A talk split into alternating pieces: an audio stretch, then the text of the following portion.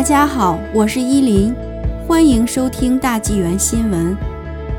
专家称，老年人不适合延迟第二剂疫苗接种。近日，卑诗省的一组医生、研究人员和临床医生敦促省政府重新考虑老年人的疫苗接种策略，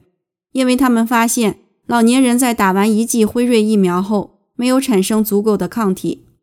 三月二十四日周三，二十位来自卑诗大学。西门菲沙大学、卑诗卓越艾滋病中心和圣保罗医院的专家公开发表的一份报告显示，平均八十二岁的老年人在接种疫苗后产生出的抗体质量很低，不能阻止病毒。他们建议老年人不要延迟第二次接种的时间。这项联合研究在加拿大尚属首次，这是预印本，也就是说还没有经过同行评审。研究合著者。圣保罗医院医学微生物学和病毒学负责人马克·罗姆尼医生表示，一般来说，延长第二剂疫苗的间隔时间是一个好主意，因为当第二剂和第一剂间隔稍微远一点时，效果会更强。但这并不一定适用于老年人。延长间隔时间的方法可能需要根据人口的不同而有所差别。在长期护理院中，老人周围是大量接种过疫苗的医疗工作者。但社区中的老年人周围很多还没有接种疫苗。研究人员测试了十二名从未感染过中共病毒的疗养院居民，以及十八名从未感染过该病毒的医护人员，以及四人将第二次注射推迟到超过辉瑞公司建议的三周后，看会不会产生影响。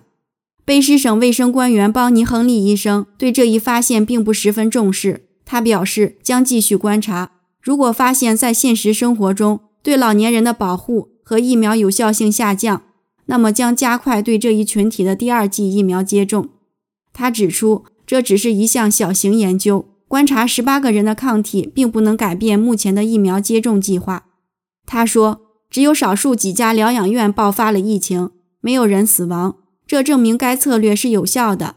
但研究人员认为，最近的疫情爆发凸显出，即使接种了疫苗，老年人仍容易感染 SARS-CoV-2。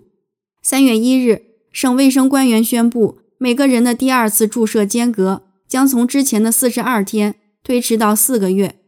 当许多医生和公民都对制造商建议的过程的改变提出质疑时，亨利指出了国家免疫咨询委员会对此的认可，并坚持认为对更多的人提供一些保护，比对少数人提供最大程度的保护要更好。有迹象表明，国家免疫咨询委员会可能会修正其指导方案，因为他批准了在疫苗供应不足的情况下，可以延长第二次接种的间隔时间。但过去一周，市场供过于求。周一，国家首席科学顾问莫纳内莫斯医生敦促省级卫生官员在此基础上改变他们的政策。他说：“就需要保护的对象而言，这种一刀切的方法。”确实需要加以调整。